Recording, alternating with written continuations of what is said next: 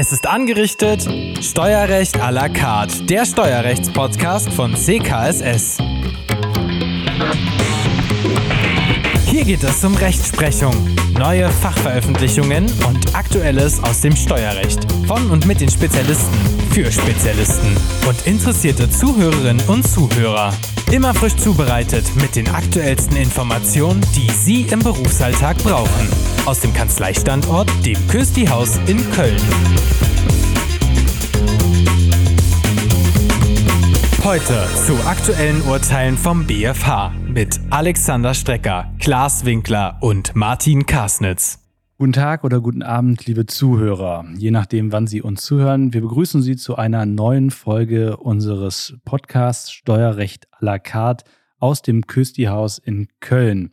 Mein Name ist Alexander Strecker. Ich bin Rechtsanwalt und Steuerberater in der Kanzlei CKSS und habe heute meine Kollegen Herrn Dr. Martin Karsnitz und Herrn Rechtsanwalt Steuerberater Klaas Winkler zu Besuch und wir wollen gerne über aktuelle Themen im Steuerrecht sprechen. Unsere Partner und Mitarbeiter sind ständige Autoren der Best Beratersicht zur Steuerrechtsprechung. Das ist eine Quartalsbeilage zu den Zeitschriften EFG und HFR, also zu den Entscheidungen der Finanzgerichte und der höchstrichterlichen Finanzrechtsprechung. Und ähm, gerne möchten wir heute die aktuelle Quartalsbeilage bzw. den Auszug der aktuellen Quartalsbeilage Ihnen vorstellen. Unser erstes Thema stellt mein Kollege Klaas Winkler vor.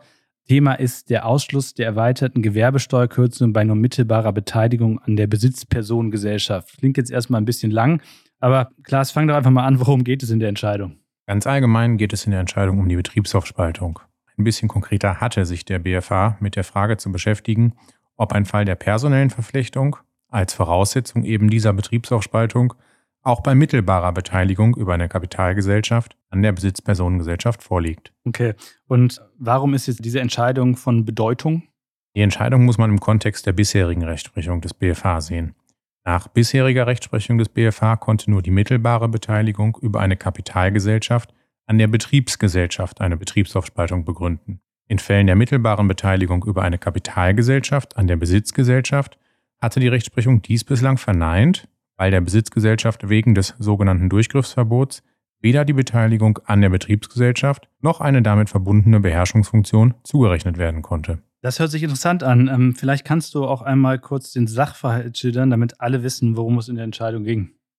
Gab eine GmbH und Co. KG, deren alleinige Tätigkeit war, einer anderen, der M GmbH und Co. KG, ein betrieblich genutztes Grundstück zu vermieten. Alleinige Kommandintistin der M GmbH und Co. KG war die H GmbH, deren Gesellschafter die Kommanditisten der grundstücksüberlassenen, gewerblich geprägten Gesellschaft waren. Eine Beteiligungsidentität bestand nicht, dafür aber eine Beherrschungsidentität. Allein zur Geschäftsführung befugt waren sowohl bei der überlassenen wie auch bei der nutzenden Personengesellschaft jeweils die vermögenslos beteiligten Komplementär GmbHs. Die Anteile an den Komplementärgesellschaften wurden jeweils durch den bzw. die Kommanditisten gehalten. Okay, und ähm, was macht diese Entscheidung jetzt so besprechenswert und so wichtig, sage ich mal, für die Beratungspraxis? Wie ich bereits einleitend kurz erwähnt habe, konnte nach bisheriger Rechtsprechung des BFH nur die mittelbare Beteiligung über eine Kapitalgesellschaft an der Betriebsgesellschaft eine Betriebsaufspaltung begründen. Nach Ansicht des BFH bestehen allerdings keine sachlichen Gründe mehr, die eine Unterscheidung zwischen der mittelbaren Beteiligung über eine Kapitalgesellschaft am Betriebsunternehmen und einer solchen am Besitzunternehmen rechtfertigen. Aus Sicht des BFH wurde bislang zu Recht davon ausgegangen, dass es die Beteiligung an einer Kapitalgesellschaft gewährleisten könne, mittelbar über diese einen beherrschenden Einfluss auf das Betriebsunternehmen auszuüben. Denn eine derartige Einflussnahme auf die Betriebsgesellschaft soll die rechtliche Selbstständigkeit der Kapitalgesellschaft, die die mittelbare Beteiligung an der Betriebsgesellschaft vermittle, nicht berühren. Wenn jedoch die Herrschaft über das Betriebsunternehmen nicht auf einer unmittelbaren Beteiligung beruhen muss, sondern auch mittelbar über eine Kapitalgesellschaft als Beteiligungsgesellschaft ausgeübt werden kann, muss dies auch für eine mittelbare Beteiligung über eine Kapitalgesellschaft an dem Besitzunternehmen jedenfalls insoweit gelten, als dies eine Personengesellschaft ist. Mithin kommt es für die personelle Verflechtung von Besitz- und Betriebsunternehmen allein darauf an, ob eine Person oder Personengruppe beide Unternehmen in der Weise beherrscht, dass sie in der Lage ist, in beiden Unternehmen einen einheitlichen Geschäfts- und Betätigungswillen durchzusetzen. Vielen Dank schon mal für diese Ausführungen. Und was natürlich unsere Hörer immer besonders interessiert, was sind denn die Folgen für die Praxis? Zunächst einmal kann die Rechtsprechung des BFH wohl als echter Hammer bezeichnet werden.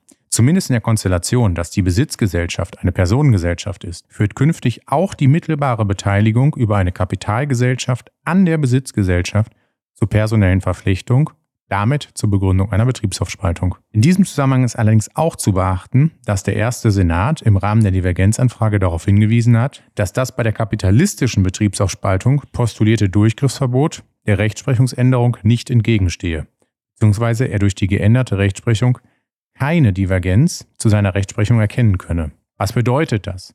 Aus meiner Sicht lässt das darauf schließen, dass eine kapitalistische Betriebsaufspaltung bei einer Vermietung zwischen Schwesterkapitalgesellschaften zumindest vorerst nicht in Betracht kommt. In der Umwandlung der Besitzpersonengesellschaft in eine Besitzkapitalgesellschaft könnte mithin ein Weg zum Erhalt der erweiterten Gewerbesteuerkürzung liegen. Im Übrigen folgt aus der Rechtsprechungsänderung, dass entsprechende Strukturen bei Besitzpersonengesellschaften mit Kapitalgesellschaft als Anteilseigner dahingehend zu überprüfen sind, ob aufgrund eines einheitlichen Geschäfts- und Betätigungswillen der mittelbar beteiligten Gesellschafter die Voraussetzungen einer Betriebsaufspaltung zu bejahen sind. Die Finanzverwaltung wird dies künftig in jedem Fall machen. Vielen Dank für deine Ausführungen. Ich hätte gedacht, wir steigen hier mit einem leichten Häppchen an, aber es ist, äh, wie du schon sagst, ein Hammer, also schon ein schweres Gericht geworden. Dem kann ich dir nur zustimmen. Gerne stelle ich als nächste kleine Appetizer-Entscheidung eine aktuelle Entscheidung des sechsten Senats äh, des BFH 35a ESTG vor, wonach der BFH sagt, dass 35a ESTG für statische Berechnung nicht anwendbar ist. Der Sachverhalt ist eigentlich denkbar einfach. Ein Ehepaar ist Eigentümer eines Einfamilienhauses, wo dann festgestellt worden ist, die Holzpfosten, die das Dach tragen, sind mittlerweile defekt, gegebenenfalls morsch und sollen jetzt durch Stahlstützen ersetzt werden. Dann wird ein Unternehmen beauftragt, das sagt, das können wir nur machen, wenn ein Statiker hier das äh, Notwendige berechnet. Dann kommt also der Statiker, sieht sich das Haus vor Ort an und führt dann aus seinem Büro aus die statischen Berechnungen durch und stellt den Eheleuten im Anschluss eine Rechnung. Aus der Rechnung ergibt sich, dass die, es sich lediglich um Arbeitskosten handelt, die der Statiker dann Rechnung gestellt hat und die möchte dann das Ehepaar als Handwerkerleistung nach 35a ESTG in Abzug bringen. Das Finanzamt versagte den Abzug und das Einspruchsverfahren hatte natürlich dann auch keinen Erfolg. Nach dem Einspruchsverfahren gab das Finanzgericht der Klage statt. Die Revision ging dann aber zugunsten der Finanzverwaltung aus. Was hatte der BFH jetzt hier zu entscheiden? Maßgeblich ist hier 35a Absatz 3 Satz 1 EStG, wonach auf Antrag die tarifliche Einkommensteuer für die Inanspruchnahme von Handwerkerleistungen für Renovierungs-, Erhaltungs- und Modernisierungsmaßnahmen um 20 Prozent der Aufwendungen des Steuerpflichtigen höchstens um 1200 Euro ermäßigt wird. So nach 35a Absatz 5 Satz 2 EStG geht die Ermäßigung nur für Arbeitskosten, aber das lag ja hier nach dem Sachverhalt vor. So, zunächst ist der BFH nämlich dann hingegangen und hat die Handwerkerleistung definiert und sagt, das sind einfache wie qualifizierte handwerkliche Tätigkeiten, unabhängig davon, ob es sich um regelmäßig vorzunehmende Renovierungsarbeiten oder um Erhaltungs- und Modernisierungsmaßnahmen handelt. Zuletzt hatte der BFH mit Urteil des vierten Senats vom 13.05.2020 entschieden, dass eine von einem Unternehmer erbrachte Handwerkerleistung, die teilweise in der Werkstatt des Handwerkers an einem Gegenstand des Haushalts erbracht wird, nur insoweit die Steuermäßigung nach 35 AStG zu gewähren ist, als die Leistung tatsächlich einen unmittelbaren räumlichen Zusammenhang mit dem Haushalt ausweist. Bei dem Fall ging es halt darum, dass ein Tischler eine Tür bzw. ein Tor, welches zum Haushalt des Steuerpflichtigen gehört, ausgebaut hat, in seiner Werkstatt instand gesetzt hat und im Anschluss wieder eingesetzt hat. Und da war das Ergebnis, dass lediglich die Arbeitskosten unter die Steuermäßigung des 35 AStG fallen die dem Aus- und Wiedereinbau des Tors bzw. der Tür im räumlichen Bereich des Steuerpflichtigen zugeordnet werden können. Also das, was der Handwerker in seiner Werkstatt macht, fällt nicht unter 35a EStG. Also entscheidend hier für den vorliegenden Fall ist das Ergebnis weniger, dass hier ein Statiker kein Handwerker ist, das liegt ja mehr oder weniger auf der Hand, sondern dass diese Leistungen eines Nicht-Handwerkers nicht zu Handwerkerleistung werden, nur weil diese für die Handwerkerleistung gegebenenfalls erforderlich sind. Als dritten Gang unseres heutigen Menüs von aktuellen praxisrelevanten BFH-Urteilen stellt mein Kollege Martin Karsnitz nun ein Urteil vor, welches die Anerkennung von gespaltenen Gewinnverwendungen zum Gegenstand hat. Eine Entscheidung zur Schnittmenge zwischen Gesellschaftsrecht und Steuerrecht, die für jeden steuerlichen Berater interessant ist, ungeachtet, ob er Haute Cuisine oder Fastfood mag. Martin, worum geht es in dieser Entscheidung? Danke, Alexander. Es geht in der Entscheidung grundsätzlich um die Anerkennung von sogenannten gespaltenen Gewinnverwendungen. Diese sind gesellschaftsrechtlich in der Vergangenheit überhaupt kein Problem der Zusätzlichkeit gewesen. Das heißt, gesellschaftsrechtlich muss man sagen, sind die relativ üblich, aber steuerrechtlich bis zu dieser Entscheidung eben noch nicht abschließend geklärt gewesen. Okay, vielen Dank. Also das ist ja erstmal gespaltene Gewinnverwendung, um vielleicht da so ein bisschen näher heranzukommen, was das genau meint. Vielleicht erläuterst du mal kurz den Sachverhalt, der der Entscheidung zugrunde liegt. Ja, gerne. Also der Sachverhalt ist relativ einfach. Es äh, ist eine größere Firmengruppe.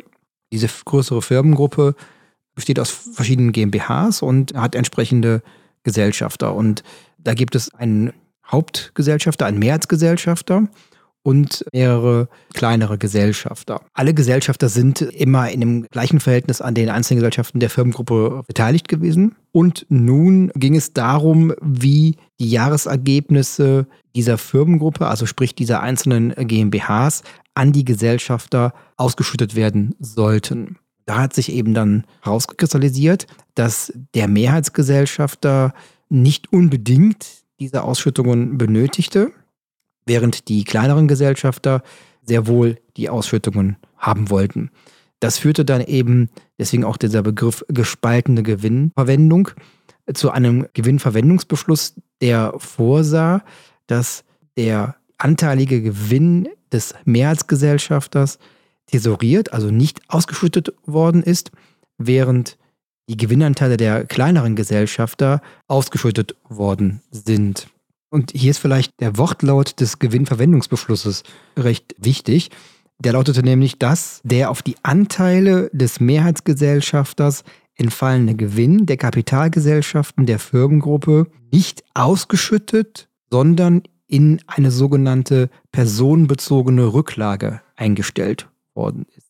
Das muss man sich jetzt so vorstellen, wie das bei der Personengesellschaft relativ gängig ist. Es werden also persönliche Konten geführt und da können einzelne Beträge eingestellt werden, die dann eben tesoriert werden. Und hier, das kennt man bei der GmbH eigentlich nicht so, aber hier war das eben auch der Fall, dass dann eben diese, dieser Betrag, der nicht ausgeschüttet worden ist, für den Mehrheitsgesellschafter auf ein sogenanntes Rücklagenkonto eingezahlt worden ist. Das war beabsichtigt, dass natürlich der Mehrheitsgesellschafter keine Kapitalertragssteuer zahlen muss, weil seine Gewinne nicht ausgeschüttet worden sind. Richtig? Genau. Also das ist eben genau der, der springende Punkt. Die Finanzverwaltung hat vertreten, dass zum Zeitpunkt dieses Gewinnverwendungsbeschlusses, ungeachtet eines tatsächlichen Zuflusses beim Mehrheitsgesellschafter, Einkünfte aus Kapitalvermögen vorliegen. Okay, und dagegen hat sich dann natürlich der Steuerpflichtige gewendet und es musste dann bis vor ein BFH ziehen und wie hat er denn dann entschieden? Also du hast gesagt, er hat entschieden, das ist möglich, ne? diese gespaltene Gewinnverwendung. Was sind denn die Gründe des BFH gewesen, so zu entscheiden?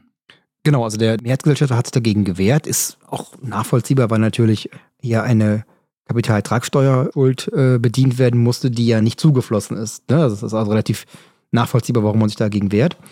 Und der BFH hat dann insoweit entschieden, als dass er eine sogenannte, also so habe ich es genannt, eine zivilrechtliche Wirksamkeitsaccessorität postuliert hat. Das heißt, im Kern hat er gesagt, ein zivilrechtlich wirksamer Gesellschafterbeschluss, das ist dann eben vom BFH auch hergeleitet worden, also sprich über unter Bezugnahme des GmbH-Gesetzes. Also ein solcher zivilrechtlich wirksamer Gesellschafterbeschluss ist im Grundsatz auch steuerrechtlich anzuerkennen. Dann gab es noch die Einwände der Finanzverwaltung, die sich auf den Gestaltungsmissbrauch nach 42 AO gestützt haben.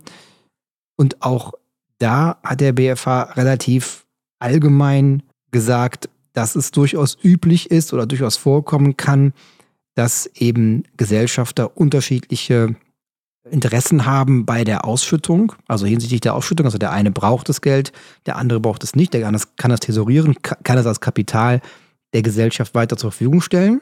Und dass das eben nicht per se einen Gestaltungsmissbrauch begründen kann. Was bedeutet das jetzt für die Beratungspraxis? Ich würde jetzt sagen, für die Beratungspraxis bedeutet das jetzt, das ist eine Klarstellung. Ne? Also für den, für, wenn man beraten möchte, man kann halt sagen, ich kann ausschütten, ich kann es in eine Gewinnrücklage einstellen. Was bedeutet das jetzt für die Beratungspraxis konkret? Naja, zunächst mal ist einfach Rechtssicherheit dadurch eingetreten. Das heißt, die Beratungspraxis kann sich darauf verlassen, dass eine wirksame, gespaltene Gewinnverwendung, wirksam, also gesellschaftsrechtlich wirksam, auch steuerrechtlich anerkannt wird und kann eben als sicheres Gestaltungsinstrument benutzt werden, um einen Kapitalbedarf bei einer ausschüttenden Gesellschaft zu erfüllen. Ja, vielen Dank, Martin. Aber gibt es gegebenenfalls hier Risiken oder Punkte, die man in der Beratung beachten muss? Als Risiko muss man beachten, dass man immer eine ausdrückliche Regelung in der GmbH-Satzung verankern sollte, die eben dann ausdrücklich eine solche gespaltene Gewinnverwendung vorsieht, hält die Satzung eine solche Regelung nicht bereit, ähm, dann muss man damit rechnen, dass ähm, zumindest ähm, ist das noch nicht entschieden, dass eine solche vorgenommene gespaltene Gewinnverwendung, man spricht im Gesellschaftsrecht von einem sogenannten satzungsdurchbrechenden Beschluss. Das heißt, obwohl es quasi keine Satzungsregelung gibt, würde quasi der Beschluss diese Regelung ersetzen. Das äh, ist gesellschaftsrechtlich durchaus zulässig und auch wirksam. Ob ein solcher satzungsdurchbrechender Beschluss auch Grundlage für eine steuerliche Anerkennung sein kann, ist bisher noch nicht entschieden und muss daher in der Beratungspraxis beachtet werden. Ja, vielen Dank, Martin. Vielen Dank, Klaas, für eure Beiträge. Und ich bedanke mich recht herzlich auch bei den Zuhörern und freue mich, wenn Sie das nächste Mal wieder reinhören in unseren Podcast Steuerrecht à la carte.